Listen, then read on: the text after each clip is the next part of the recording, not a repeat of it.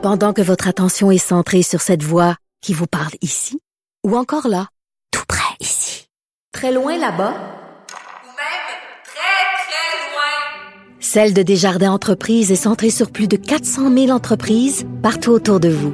Depuis plus de 120 ans, nos équipes dédiées accompagnent les entrepreneurs d'ici à chaque étape pour qu'ils puissent rester centrés sur ce qui compte, la croissance de leur entreprise.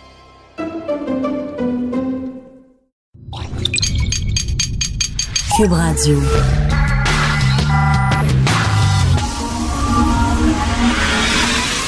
De 10 à 11. De 10 à 11. Richard Martineau. Politiquement incorrect. Cube Radio.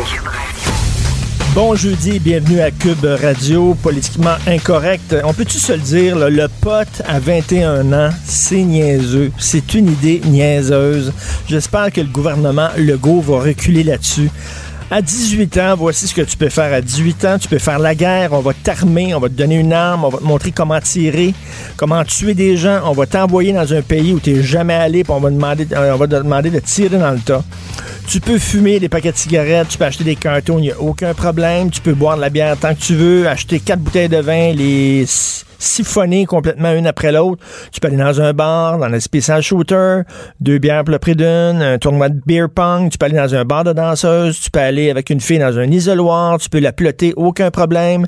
La Fédération des femmes du Québec dit que c'est une fille puis euh, tu décides à 18 ans de devenir prostituée, c'est ton choix, c'est ton corps, t'en fais bien ce que t'en veux, c'est une job comme une autre, la prostitution, mais pas de pote à 21 ans. Pas de pote à 18 ans faut que tu attendes 21 ans. Pensez-vous vraiment que les gens vont attendre? Les plus gros, les fumeurs, les plus gros fumeurs, c'est entre 18 et 21 ans. C'est eux autres qui fument beaucoup. Pensez-vous, là, on est en train de dire à ces jeunes-là, si on veut pas que tu achètes du bon stock à la Société québécoise de cannabis, on veut pas, là. On veut pas que tu donnes ton argent au gouvernement. C'est pas bon, non. Va aller voir Johnny, là, au parc Emily Gamelin, ici en face, là. Va voir Johnny, puis donne ton argent, puis achète de la chenoute achète de la merde, fume de la merde. Ça, c'est bon. Ça, c'est correct. Mais on veut pas que tu du bon pote, là. Non, non, non. Pendant ce temps-là, Johnny, mais quand il va venir te voir, il va dire Hey, ça te tente-tu, j'ai de la coke aussi, j'ai de l'acide, ça te tente-tu, j'ai du crack, ouais donc, pas cher, pis ça. Ça, c'est correct. À Laval, on n'en veut pas. À Laval, ils ont dit ça, là. On ne veut pas de société québécoise de cannabis à Laval. Mais premièrement, c'est quoi, c'est les maires de ville maintenant qui euh, sont comme au-dessus des lois provinciales? Vous êtes maire d'une ville. Vous êtes rien que maire d'une ville. Vous n'êtes pas chef d'État, là. C'est une loi là, fédérale. C'est une loi d'un pays à l'autre, de Vancouver à Terre-Neuve. C'est ça, là, la loi. Mais Laval disent non. Nous autres, on est plus big que le gouvernement fédéral, donc ils n'en veulent pas parce qu'on sait bien, à Laval, ils sont propres. À Laval, il n'y a personne qui fume du pot. Ben non. Les jeunes de Laval sont propres, propres, eux autres, propres, propres. Les jeunes de Montréal, ça toque, c'est écœurant. Mais tu traverses l'autre bord, à Laval 450, ils sont super clean, les jeunes. Fait qu'on on dit à Laval, ben non. On préfère que tu aies voir un pusher. On trouve ça plus correct. C'est complètement ridicule. Prends pas de drogue, dit les parents à leurs enfants. Prends pas de, prends pas, prends pas de drogue. Le bonhomme, le père, il a un Brandon Nose. Il, il est rendu à son troisième martini à 11 h le matin. Il fume. La mère a ses pilules. Mais ils disent à leur enfant, ah, prends pas de la drogue. C'est pas bon prendre de la drogue. C'est vraiment ridicule. Aujourd'hui, c'est un grand jour. Je veux dire, euh, vraiment, pour le crime organisé, autres vont capoter au bout. Ils vont dire, let's go, on va avoir notre clientèle, c'est parfait, merci, quel cadeau vous nous faites. C'est complètement ridicule. La, la peur du pote, là.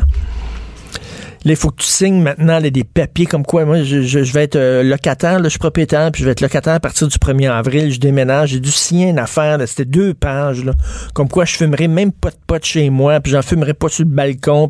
J'essaie de dire à la madame, regardez, de toute façon, je suis pas un fumeur de pot, ça me va pas, je deviens parano quand je fume du pot. Non, non, mais il faut que tu signes, il faut que ta femme signe aussi, là. Dit, mon fils, il a 10 ans, faut-tu qu'il signe aussi, là? Là, on veut pas que tu fumes du pot, mais non. Je vais pouvoir fumer de la cigarette, je vais pouvoir avoir un chien, je vais pouvoir me saouler la gueule tous les soirs peut-être, je vais pouvoir prendre du crack, je vais pouvoir me shooter avec du LSD, mais j'ai pas le droit de fumer du pot dans la maison. Puis surtout pas en faire pousser. Pourquoi ils nous font signer, pourquoi ils nous font signer des, trucs, les, locataires, t'as pas le droit de faire pousser du pot. On n'a pas le droit de toute façon. C'est contre la loi provinciale. Euh, le gouvernement Legault veut pas qu'on fasse pousser du pot dans la maison. Mais tout ça est ridicule, vraiment. J'espère que ça va se placer un peu. Parlant de François Legault, on va parler un peu plus tard dans l'émission avec Claude Villeneuve. On va revenir sur le discours du trône. J'aime ça dire ça, le discours du trône. J'imagine tout le temps, tu sais, je sais pas, là, j'imagine François Legault assis sur le bol avec les, les culottes baissées, puis ça, le discours du trône. En tout cas, bref, le discours inaugural. Et j'avais vraiment l'impression que François Legault, il avait oublié qu'il avait gagné les élections hier. Il avait, il avait juste oublié, là. Il se présentait aux élections, lui, là. là.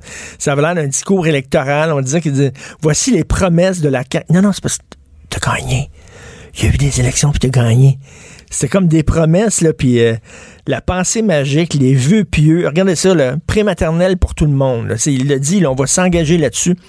Tous les spécialistes le disent. La prématernelle de 4 ans pour tout le monde, ça, il va falloir ouvrir 1300 nouvelles classes. C'est ça, là. Ça, c'est la réalité, là. 1300 nouvelles classes, ça, c'est l'équivalent d'une soixantaine d'écoles qu'il va falloir construire ou qu'il va falloir louer quelque part, là. Ça, c'est beaucoup, beaucoup, beaucoup d'argent. Des millions et des millions et des millions de dollars. Et de l'autre côté, François Legault dit on va baisser la taxe scolaire. Ça balance pas, là. Ça, ba- tu sais, J'en fais, moi, des budgets, là, des fois, ça, ça balance pas. là. Tu peux pas baisser ta taxe scolaire puis commencer à dire je vais construire 60 nouvelles écoles. Mais tout le long, hier, je regardais ça, c'est ça. On va, on va parler d'éducation. C'est fini la santé. On parle plus de santé. Ça fait des années qu'on parle de santé. Nous autres, on va mettre l'accent sur l'éducation. Bravo, moi je dis fantastique, bravo. Jean-François Robert, je ministre de l'Éducation, je l'adore. J'ai beaucoup confiance en lui. J'ai beaucoup d'espoir. J'espère qu'on sera pas déçus, mais c'est pas parce que toi tu dis on va regarder l'éducation, puis on va mettre l'accent sur l'éducation qu'il n'y aurait plus de problème en santé.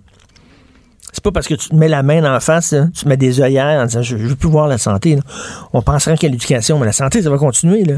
Les, problèmes d'un bain par semaine, puis le, temps d'a- d'attendre dans les urgences, puis euh, l'accès à un médecin de famille, puis euh, le manger mou, puis le- la façon dont les vieux puis les malades sont traités dans les CHSLD, ça va continuer. Ça, ça, ça finira pas parce que toi, tu décides que c'est l'éducation, euh, ta mission première.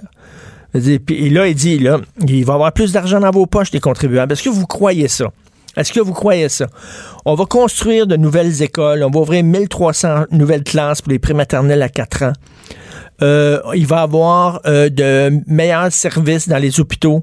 Il va avoir des spécialistes maintenant, des thérapeutes, des psychologues, euh, des orthopédagogues dans les écoles.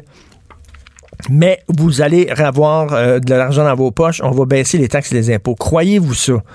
Je suis peut-être cynique. C'est vrai que je suis un peu cynique, là, mais j'ai de la difficulté à croire au Père Noël. Je trouvais hier, c'était encore la pensée magique. Et on nous dit pas comment on va arriver à ces affaires-là. Là, ils disent qu'ils vont négocier une réforme de la rémunération avec les médecins de famille. Lève-toi de bonheur. C'est une chose de le dire, là, de, le discours du trône, de te lever là, en chambre et de dire nous autres, on va renégocier les salaires des médecins de famille. OK, vous allez faire ça comment? Parce que les médecins de famille sont puissants. C'est un méchant lobby, là. Vous allez faire ça comment? Il dit, oh non, il va avoir euh, davantage de soins à domicile. Ça va coûter combien? Et on va avoir de l'aide pour les prochains aidants. Ça va coûter combien? C'est pas gratuit, ça. Puis d'un autre côté, tu dis, tu baisses les taxes, les impôts, puis tu baisses la taxe scolaire. Je, je, sais pas. Ça ne balance pas. Euh, j'ai de la misère à croire ça exactement. Est-ce que vous avez vu la nouvelle euh, vers la fin de l'utilisation du terme midget dans le hockey mineur? Donc, euh, c'est fini, les ligues midget. Euh, ça a l'air que, bon, on est en discussion. On veut en finir parce que midget, bien sûr, en anglais, ça veut dire nain. Et on dit que c'est discriminatoire d'associer des midgets, des nains, à des enfants. Il y a quelque chose d'un peu discriminatoire. Et j'ai vu dans le texte de la presse canadienne, il y a M. Alan Redford, le directeur de l'Association canadienne des athlètes nains, qui est super content. Il se dit heureux des récents développements. Il espère que d'autres associations sportives entraîneront le pas, enchaîneront le pas. Je ne savais pas qu'il y avait l'Association canadienne des athlètes nains. Et, de, savez-vous quoi? Il, il arrête pas de nous dire, il faut pas dire nain, il faut dire personne de petite taille. Mais leur propre association, c'est l'Association canadienne des athlètes nains. C'est pas l'Association canadienne des, athlètes de petite taille. En France, il y a une association, ça s'appelle l'Association canadienne des sportifs de petite taille en France. Le nano-sport. C'est pas une joke, là. Je l'invente pas, là. Ça s'appelle nano, comme euh, les petits iPads, là, que tu mets dans tes poches. Le nano-sport, c'est le sport pour les personnes de petite taille. Là, il y a une association canadienne des athlètes nains, il est très content. Ben, peut-être qu'effectivement, c'est discriminatoire, midget. Peut-être qu'effectivement, eh, moi, si j'étais nain, ben, j'aimerais peut-être pas ça. Mais il y a un autre, il y a un autre handicap aussi. Les, les- les- gens qui souffrent, il y a des gens qui souffrent de nanisme, mais il y a des gens qui souffrent de gigantisme. Les gens qui sont très grands, là, comme euh, 7 pieds et demi, 8 pieds, là, très, très grands, c'est une, une condition aussi, c'est un handicap, c'est considéré comme un handicap. Ces gens-là ont des problèmes de santé, des problèmes d'articulation, tout ça. Donc, le défilé des géants qu'il y a eu là, pour le 350e, faudrait arrêter ça. Les Giants, il n'y a pas une équipe, Hugo, qui s'appelle les Giants de quelque chose? Et boy, oui, je crois que oui. Oui, oui, oui, les Giants de quelque chose. Je suis sûr qu'il y a une équipe qui s'appelle les Giants de quelque chose. faut arrêter avec ça. C'est discriminatoire. Si la petite vie commençait aujourd'hui, ça serait quoi? Ça s'appellerait rien que la vie. On peut pas dire la petite vie. En tout cas, OK. Je sais pas. hein. Donc, il n'y aurait plus de terme midget. J'ai très hâte de voir ça, moi, euh, ce que Claude Villeneuve va dire tantôt, parce qu'il y y y a un paquet de nouveaux, on n'a jamais vu ça, un paquet de nouveaux euh, politiciens, de gens qui ont jamais fait de la politique avant. Et c'est très difficile de faire de la politique. là.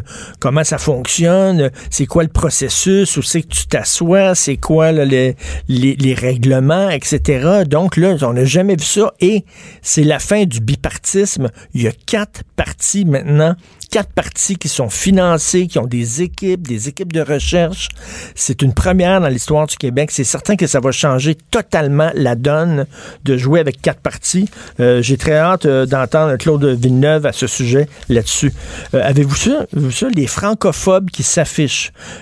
Texte de Philippe Orphalie dans le journal de Montréal, euh, les gens qui n'aiment pas les francophones à l'extérieur du Québec, les Canadiens qui trouvent que ça donne, on donne trop d'argent aux francophones, ils se plaignent pour rien. Ils ne, ils ne représentent que 4 de la population. Ils ont tout le temps des demandes incessantes. Alors maintenant, avant, euh, ils gueulaient contre les francophones cachés un peu. Il y avait un peu honte de ce qu'ils disaient. Mais maintenant, ils le font euh, à visage découvert. Ils ont enlevé le masque. Il y a des sites Internet. Les gens, de plus en plus, dans les, dans les journaux, dans les médias sociaux, sont écœurés des francophones hors Québec qui se plaignent tout le temps.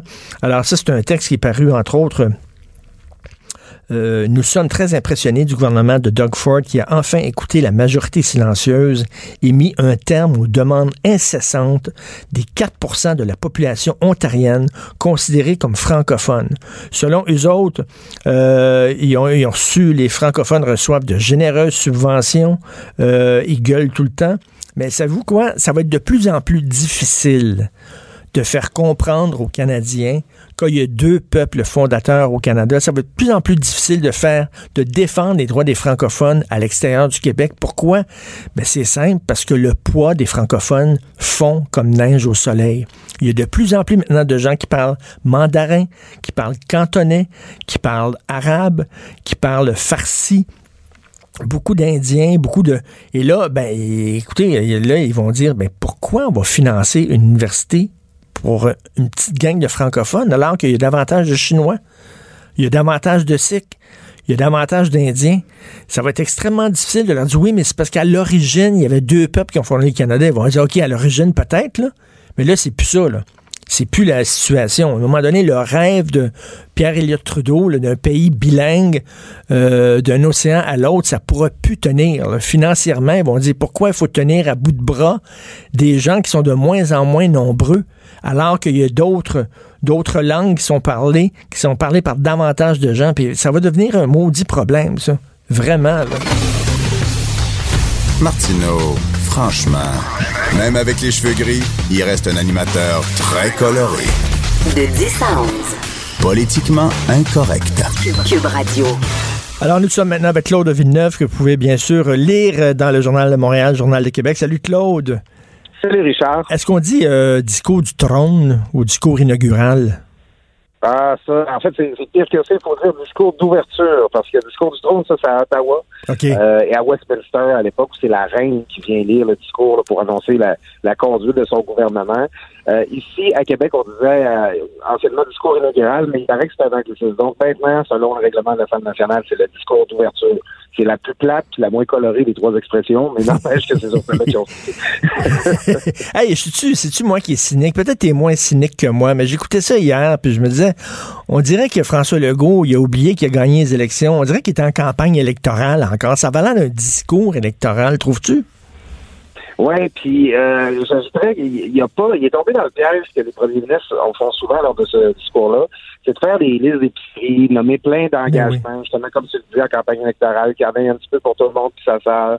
Euh, tu sais, au lieu, bon, t'as bien beau dire euh, santé, économie, éducation, j'aimerais ça qu'on me trouve c'est quel dernier gouvernement dont les priorités n'étaient pas la santé, l'économie, Ben oui. l'éducation.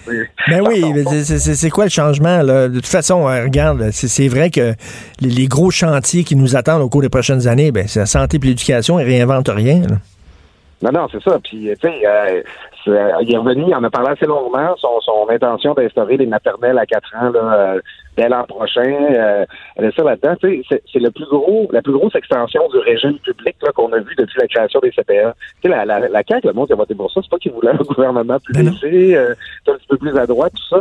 C'est un gouvernement, euh, c'est un discours très étatiste et très péquiste, en quelque sorte. Ben oui, tu as tout à fait raison, très interventionniste. Puis d'un autre côté, écoute, là, je le disais, là, je suis allé fouiller là, dans des textes qui ont été publiés euh, il y a quelques temps. On dit que euh, la prématernelle à 4 ans euh, pour tout le monde, c'est 1300 nouvelles classes, c'est l'équivalent d'une soixantaine d'écoles. Puis d'un autre côté, il dit on va baisser, on va diminuer la taxe scolaire. Ça balance pas, ça? Ah Non, ça va, ça va être très difficile. Euh, Les libéraux, euh, ils vont être contents de rappeler qu'ils l'ont laissé, c'est- c'était leur ligne cette semaine. On, a laissé toute une belle marge de manœuvre à, François Legault, mais même avec la marge de manœuvre qu'on a laissée, il n'y en a pas assez pour tout financer. Euh, ça va prendre du développement économique, ça va prendre beaucoup de foi puis beaucoup de courage, comme dirait François Legault, Oui. pour réussir à arriver là parce que c'est vraiment pas fait. En même temps, il y aura beau jeu de rappeler qu'il y a quatre ans pour réaliser toutes ces promesses, mais c'est pas fait. Écoute, euh, mais tu as raison, c'était un peu, euh, il y, avait un petit peu de cac là-dedans, c'est-à-dire euh, baisse d'impôts, baisse de taxes, on va diminuer la taxe scolaire. C'est ça. Puis euh, de l'autre côté, il y avait un petit peu de PQ, c'est-à-dire intervention, puis on va ouvrir des nouveaux chantiers. Puis il y, en avait comme un peu pour tout le monde. À un moment donné, puis quand tu veux plaire à tout le monde, ben tu plais à personne. Ben, c'est ça aussi le sujet d'une coalition. Hein. À la fin, euh, tout le monde qui a chipé, euh, tout le monde qui a décidé d'embarquer, euh, ben, ils, s'attendent tous à avoir leur petit bout dans le discours. Hein. Puis ça, euh, euh, ne prends pas Richard là, avant un discours comme celui-là. Là, tous les ministres là, ont, ont essayé de parler au premier ministre pour s'assurer qu'il y ait tel et tel bout, puis s'assurer qu'il parle de, de son dossier. Puis les ministres, là, ils veulent entendre le premier ministre parler de leur dossier le discours. Puis si il, les mentionne en plus, là, j'espère que le ministre euh, va s'occuper de telle chose. Là, ils vont être contents, puis peut-être prennent leur verre au cocktail après la le prononcer du discours. Ils sont vraiment heureux. Tu sais. Euh, puis ça va être comme ça avant chaque exercice budgétaire. C'est comme ça que ça se passe dans un gouvernement. Mais le premier ministre, sa job, lui, c'est de faire les arbitrages, de faire les choix. Puis là, ben, François Legault, hier, il donnait l'impression d'avoir pas encore choisi grand-chose encore. Mais, mais toi, tu as, entendu plusieurs discours d'ouverture, toi, au cours de, ta carrière. Euh, est-ce que est-ce qu'on en, en reste parce qu'hier c'était des vœux pieux, c'était très général, c'était un peu pensée magique. C'est c'est-tu le, le genre de discours qu'on entend habituellement dans un discours d'ouverture où on y va un peu plus un peu plus concrètement habituellement? Mais tu sais, le, le discours d'ouverture hier, on a- il y avait une grosse excitation autour de ça. Ah ouais, c'est un moment historique. Première, première fois que c'est un autre, le, le premier ministre par- d'un autre parti que le Parti libéral et le Parti québécois qui va parler. C'est excitant, mais là, tu vas discuter, puis ah oui, je me rappelle des discours d'ouverture marquants. Là, il y a un silence. OK. Tu sais, dans la façon Il en a que pas.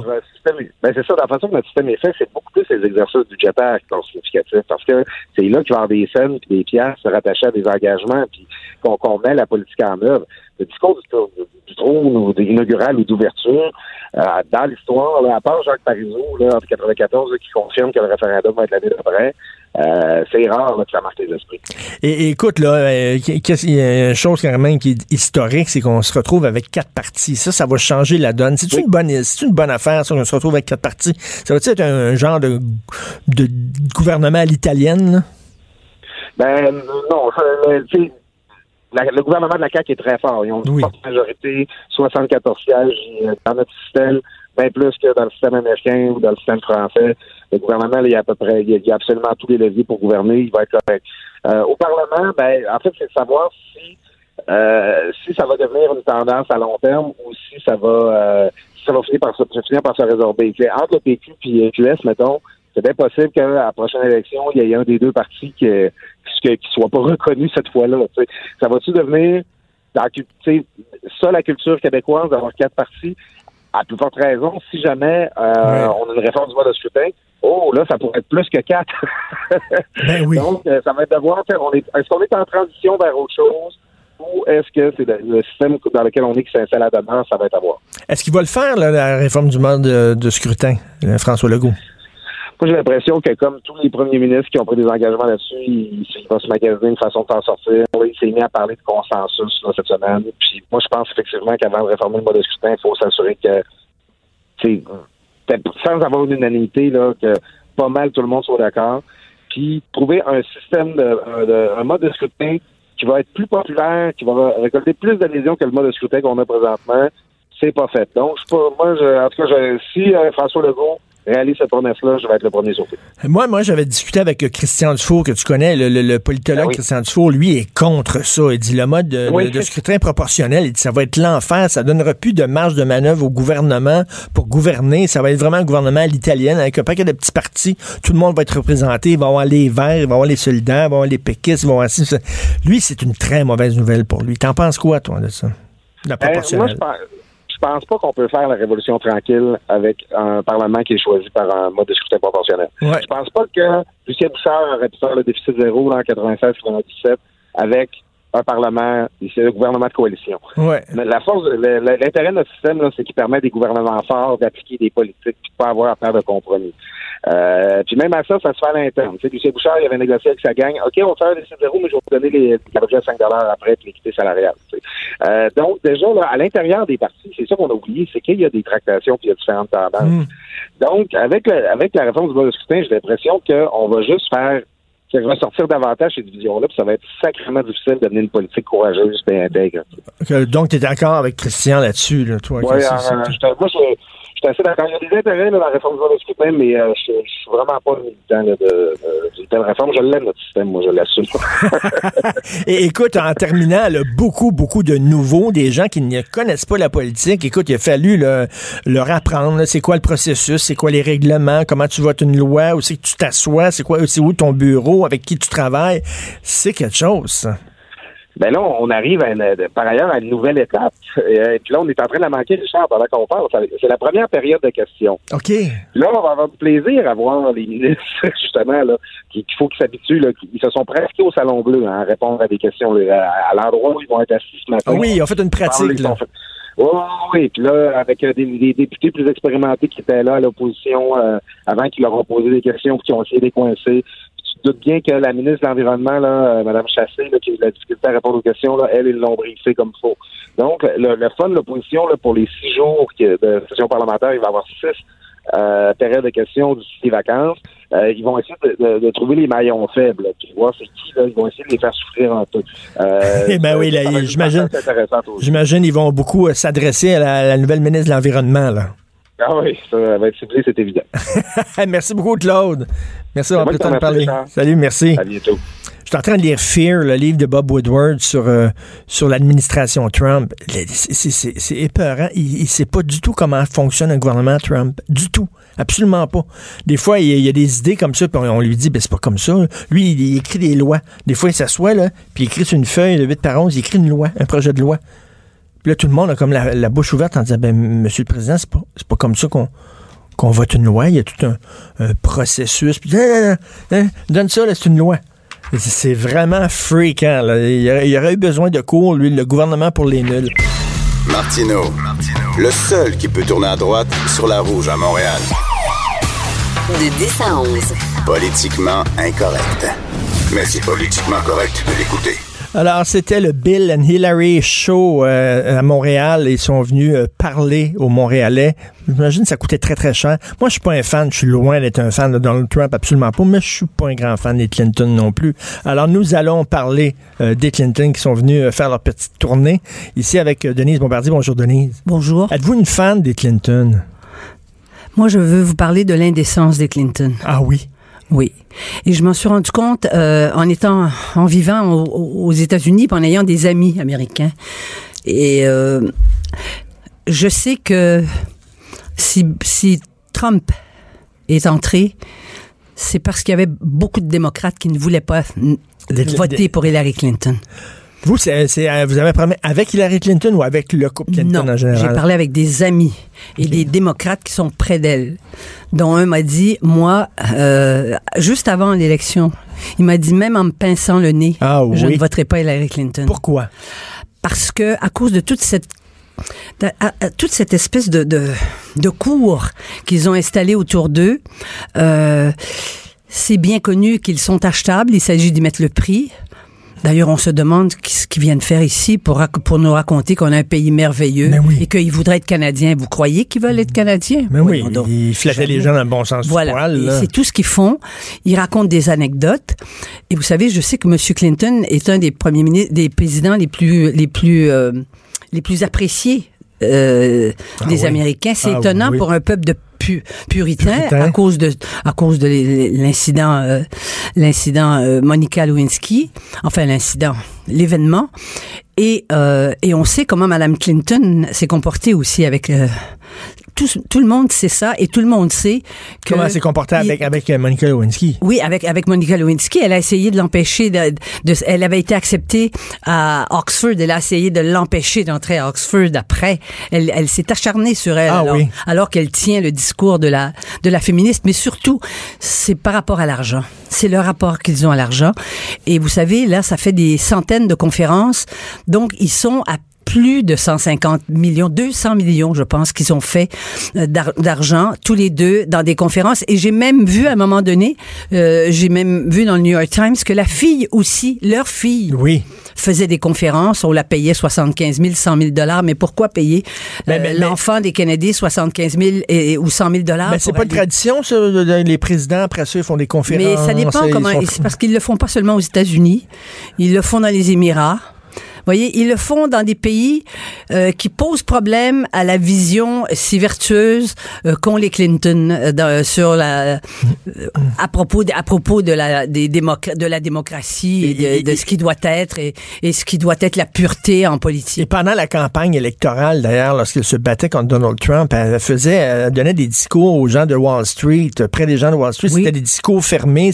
Les gens payaient le fort prix pour aller Oui, elle entendre fait Hillary payer, Clinton. Madame, Madame Clinton s'est fait payer 200 000 dollars pour aller parler un jour à Wall Street. À Wall Street. Là, puis Oui, ça, au moment, oui, c'est ça. Puis d'un l'autre côté, ça se dit près des pauvres, près du Ouais. petit, C'est la petit contradiction. C'est la contradiction entre une certaine, comment on appelle ça, une gauche caviar, on appellerait Ben oui. ça en France.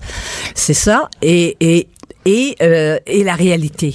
C'est-à-dire que entre le principe qu'ils défendent et la façon dont ils se comportent, ce qui scandalise beaucoup d'Américains qui qui sont pas parce qu'on pense qu'il y a une proportion, il y a des il y a des dizaines sinon des centaines de millions d'Américains qui sont pas d'accord avec ça. Et moi, le choc que j'ai eu, c'est quand je me suis retrouvée à la veille des élections chez une grande amie des Trump, à Palm Beach. On a été invités, je, je, je- c'est compliqué de vous expliquer pourquoi on s'est retrouvés là, mais on s'est retrouvés là, on était 12. Et il y avait le maire de, l'ancien maire de New York. Giuliani? Giuliani était là. Il était J'étais là? à la droite de Giuliani. Oui. Il est comment, Giuliani, en Il personne? est complètement hystérique. C'est vrai? Oui, j'étais obligée de le calmer. Je disais calm down, calm down, parce qu'il disait que il m'a dit you are in this shitty country with this horrible Medicare system. Ah, là, il disait que le Canada, on était des, on était des, des débiles et tout. Oui.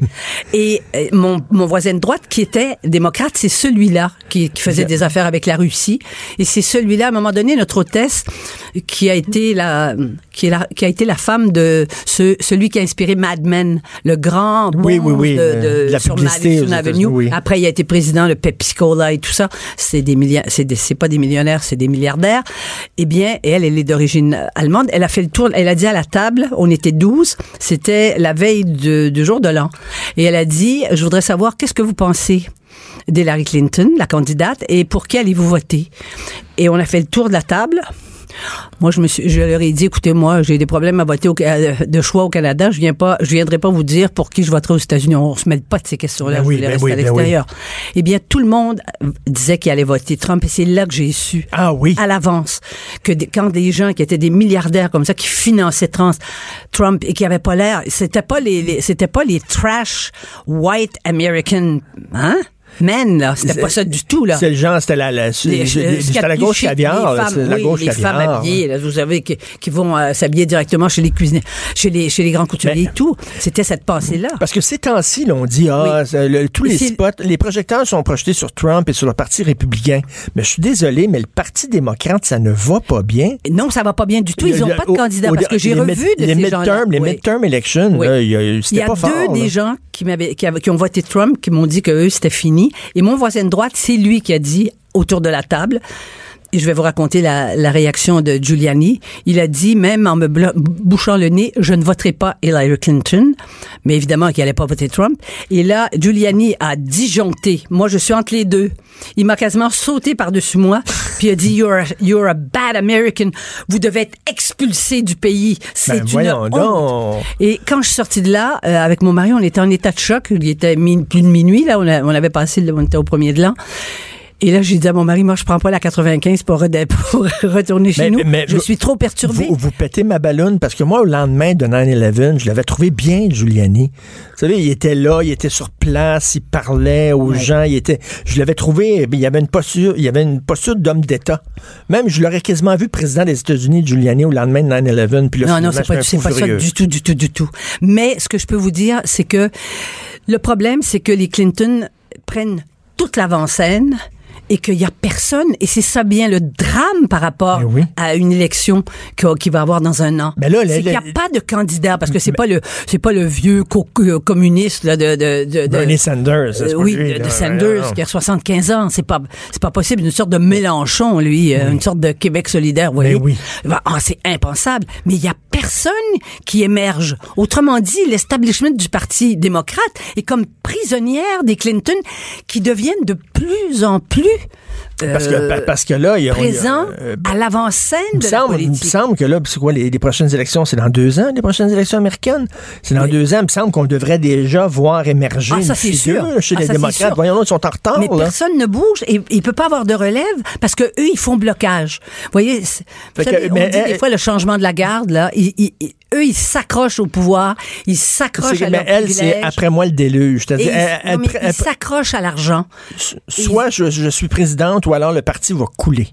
C'est ça qu'elle se dit quasiment. Là, mais y Oui, une possibilité les gens qu'elle se qui relance? préfèrent, préfèrent manger avec les avec des émirs, des émirats plutôt qu'avec leurs concitoyens.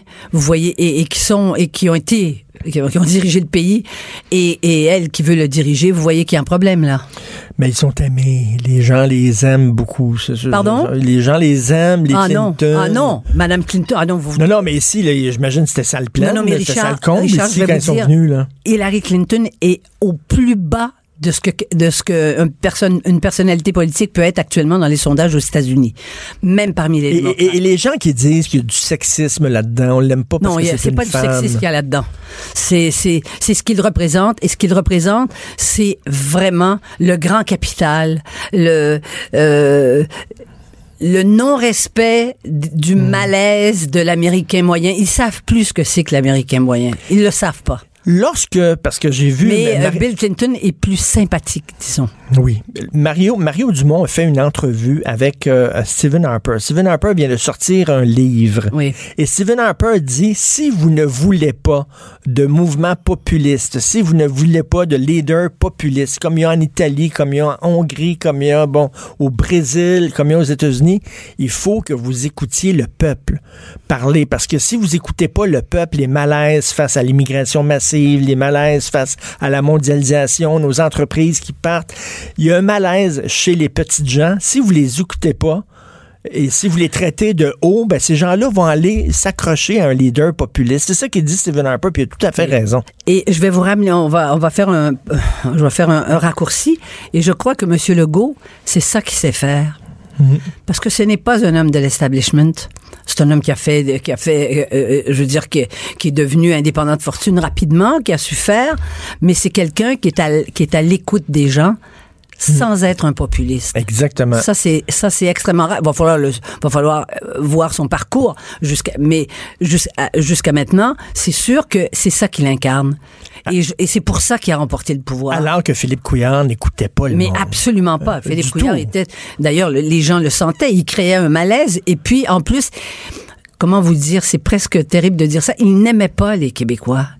Il avait des problèmes avec le- le- les, les Québécois, avec des, des- des aspects de la personnalité québécoise. De toute façon, il trouvait que quand on était nationaliste, euh, c'était une faille, quoi. Hein? Ben C'était oui. une faille. Et quand on, dans le- on- quand on lui disait, ben nous autres, les, les- les fonctionnaires en position d'autorité, des juges, des gardiens de prison, même des enseignants avec des signes religieux, on n'aime pas ça. Il disait non, vous êtes raciste.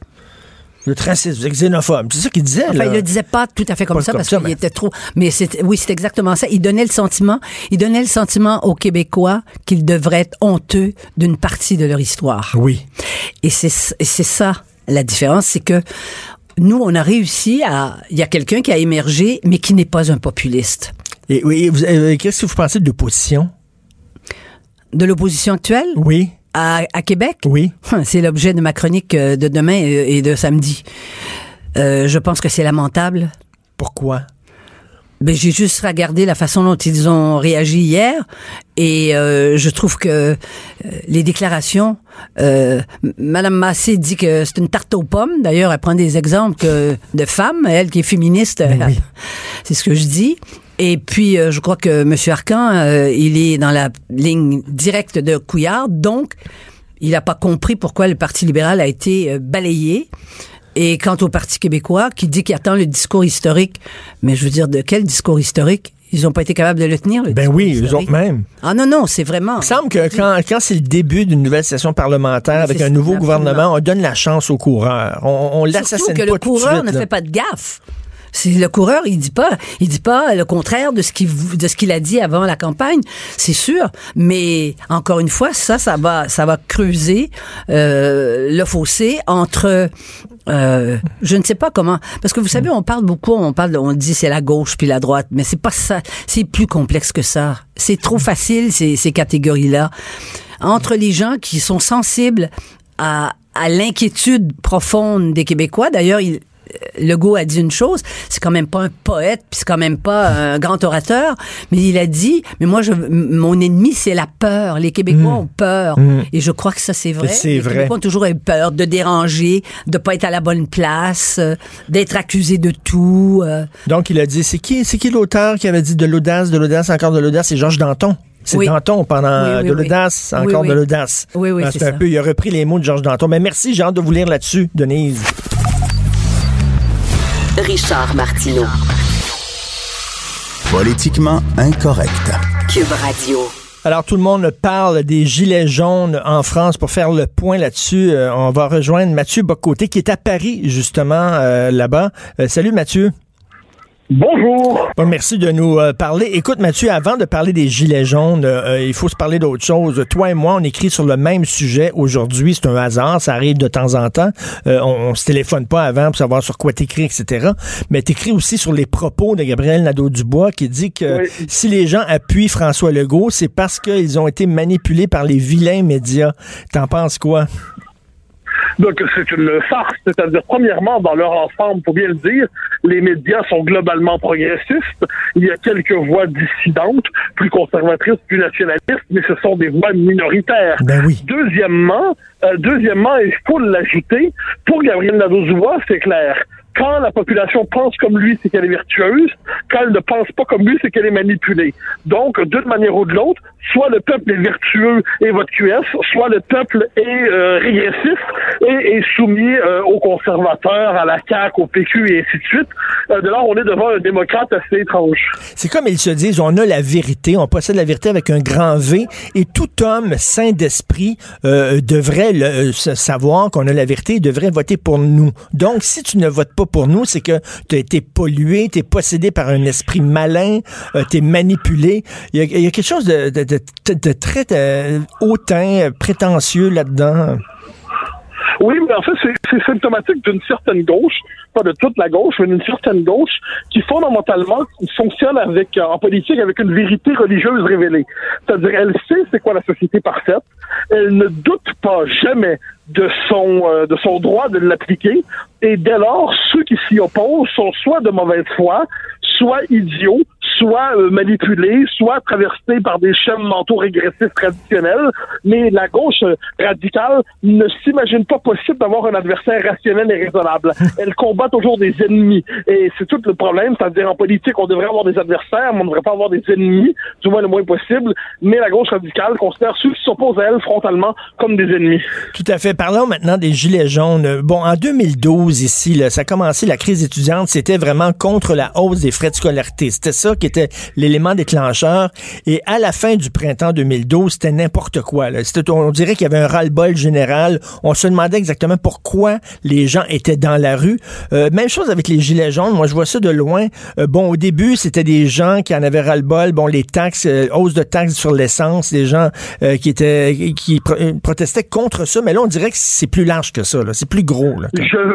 Je fais la même comparaison. Euh, je si les mes, si les amis français connaissaient l'histoire de la crise étudiante québécoise, je leur aurais proposé systématiquement la comparaison, c'est-à-dire la crise devient le déclencheur d'un ras-le-bol social qui s'exprime euh, très vivement. Il y a différentes tendances dans la crise. Il y a des radicaux qui veulent aller jusqu'au bout. Il y a des gens qui sont raisonnables et qui veulent s'entendre avec le gouvernement. Euh, il y a de, la gauche, et- ici il y a de la gauche et de la droite là-dedans.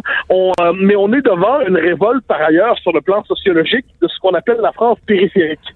C'est-à-dire, d'un côté, il y a la France qui profite de la mondialisation, qui joue le jeu euh, de l'Europe, qui est particulièrement à l'aise dans le cosmopolitisme. Et de l'autre côté, il y a une France qui est enracinée, mais presque enracinée malgré elle, qui ne profite pas des, euh, des chances de l'époque, qui se sent enfermée, qui sent qu'on pèse toujours sur elle, qu'on l'étouffe. Et c'est cette France-là, on devinait qu'elle se révolterait un jour, on ne savait pas que ce serait maintenant. Est-ce que c'est la France aussi, je sais pas, la France traditionnelle, tu sais, là, qu'on disait beauf, qu'on disait ringarde, ceux qui aimaient Johnny Hallyday, ceux qui prenaient un petit coup de Oui, rouge au, au bistrot du coin, là, qu'on méprisait un peu, c'est cette France-là, là, qui est dehors. Oui, oui, oui, ça, ça, ça, ça se recoupe. C'est-à-dire, pour peu qu'on le distingue, la France traditionnelle bourgeoise, qui, elle, s'est mobilisée euh, en 2000, euh, autour du mariage gay en 2012. Ça, c'est la, la France traditionnelle s'est mobilisée là. Là, c'est la France populaire, plutôt. Mais c'est la France populaire qui, elle, se mobilise très ardemment contre un président Macron, auquel elle a voulu un peu croire quand même, mais qui, aujourd'hui, manifestement, incarne la déception des déceptions. Euh, c'est la France d'en bas, comme on dit. Là. Puis euh, Sarkozy, on reprochait, bas, on reprochait à. Sarkozy justement de pas penser aux gens d'en bas, de se tenir seulement avec ses amis très riches. Et c'est un peu la même chose qu'on reproche à Macron, là, qui est déconnecté de la France d'en bas. Avec cette nuance que Sarkozy savait, par la question nationale et un espèce de leadership très affectif, connecté avec une partie de la France d'en bas. Il avait gagné une partie des votes populaires. Alors que Macron, lui, a gagné d'abord avec la France des élus de la mondialisation et ensuite dans une forme de référendum anti-Le Pen. Mais il n'y a pas la base de Macron et la base des, des, des privilégiés, vraiment les privilégiés sociaux, culturels, économiques, identitaires. Alors que la France qui se révolte est une France qui manifestement sent que personne ne l'écoute jamais. Et là, elle se révolte. Cela dit, euh, comme dans toute révolte comme ça, il y a des tendances euh, différentes qui s'y rencontrent. Donc là, il y a des casseurs de gauche, des casseurs de droite. Et on faut pas confondre le mouvement avec les casseurs, mais il faut voir que toute crise sociale amène inévitablement des tensions qui peuvent se radicaliser. Mais là, on veut discréditer ce mouvement-là en disant ça, c'est des lépénistes. C'est l'extrême droite qui est derrière ce mouvement-là. T'en penses quoi? C'est gros, c'est grotesque, c'est loufoque. C'est-à-dire, c'est, euh, ça ne veut pas dire qu'il n'y a pas des électeurs de tout ça qui votent pour le Front National, ou le Rassemblement National, on dirait, aujourd'hui. Mais c'est un mouvement qui n'est pas structuré politiquement pour l'instant. C'est ce qui fait d'ailleurs qu'on ne sait pas exactement ce que ça va donner. Mais le Front National n'aurait pas les moyens de programmer une telle insurrection. Euh, il faut pas vivre dans une pensée complotiste. Est-ce qu'il y a un aspect là-dedans aussi, euh, défendre la culture française, se lever contre l'immigration massive, euh, revenir à l'identité? Est-ce que c'est représentatif aussi d'un certain malaise chez les Français, ça? Je, pour l'instant, il n'est pas thématisé comme tel. C'est-à-dire, on est davantage en ce moment dans une révolte autour de la question du mode de vie. C'est-à-dire, là, on est étouffé, on est écrasé, mais euh, on peut deviner que les, les deux malaises se, se croisent. Et je serais pas surpris. J'étais hier à une émission de David Pujadas autour de ces questions. Ah oui? la, la question des gilets jaunes. Euh, une grande émission pendant trois heures, c'était long. Et, euh, et ce qu'il y avait, on voyait chez les gilets jaunes, il y a aussi on devine que chez plusieurs d'entre eux, euh, ce ne sont pas non plus les partisans de l'immigration massive. mais mais euh, euh, c'est quand même un mouvement. Est-ce que ça va, tu penses, ça, ça prend de l'ampleur? Est-ce que ça va s'écraser? On voit ça un peu partout à travers le monde. On le voit au Brésil, on le voit en Italie, on le voit aux États-Unis. Les gens qui disent à l'élite, vous ne nous écoutez pas, vous êtes décrochés. on voit le mouvement de, de, du peuple en colère un peu partout. Ça fait partie de ce vaste mouvement-là mondial. Oui, avec une nuance, c'est-à-dire qu'ailleurs, ça s'exprime souvent de manière euh, euh, électorale avec des partis populistes. Ici, en France, il y a le Front National, mais la, France a une tradition insurrectionnelle. C'est-à-dire que la France a une culture de l'action directe, de la grève, de l'action de, du blocage. Et ça, on le voit en ce moment. Mais quand on demandait hier, je le voyais à l'émission, on demandait à des leaders des Gilets jaunes, qu'est-ce que vous voulez? Être entendu. Mais pour dire quoi? Qu'on nous écoute pas. Mais d'accord, mais donc, mais une fois qu'on vous dit qu'on vous dit qu'on vous écoute pas, qu'est-ce que vous voulez dire de plus? Qu'on ne vous croira plus jamais. Bon, alors là, on est devant une colère, une, une, colère ivre d'elle-même et qui, elle, euh, pourrait donner de, de, de drôles de choses. Est-ce que ça va déboucher sur quoi? Un nouveau parti politique, un mouvement? On ne sait pas encore. Est-ce que c'est un mai? Est-ce que c'est un mai 68 pour la France d'en bas?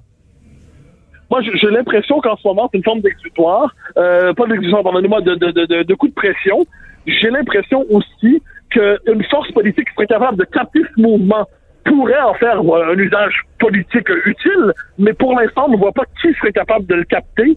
Euh, la question est de savoir si le mouvement va s'essouffler. Moi, mon hypothèse pour l'instant, c'est qu'il frange de radicaux qui veulent aller jusqu'au bout, qui sont excités par la contestation. Euh, le type, la veille, euh, se, vivait comme un individu déclassé, puis le lendemain, c'est le héros de la révolution qui vient en France. Donc, toujours, il y a une ivresse de la révolution, à gauche ou à droite. Ensuite, une partie de la majorité, je crois, risque peut-être pas samedi, mais tôt tard, après les fêtes, risque de s'essouffler. Et lorsque dans un mouvement, il ne reste plus que les radicaux, ben, c'est un mouvement qui est mort. Et Mathieu, en terminant, toi qui as beaucoup de lettres, euh, euh, il y a quelqu'un, je sais pas qui avait dit ça, mais il y a un historien, puis je trouve que c'est tellement vrai. Euh, la France, leur problème, c'est qu'ils sont capables de faire des révolutions, mais pas des réformes. oui, en fait, c'est le général de Gaulle. Okay.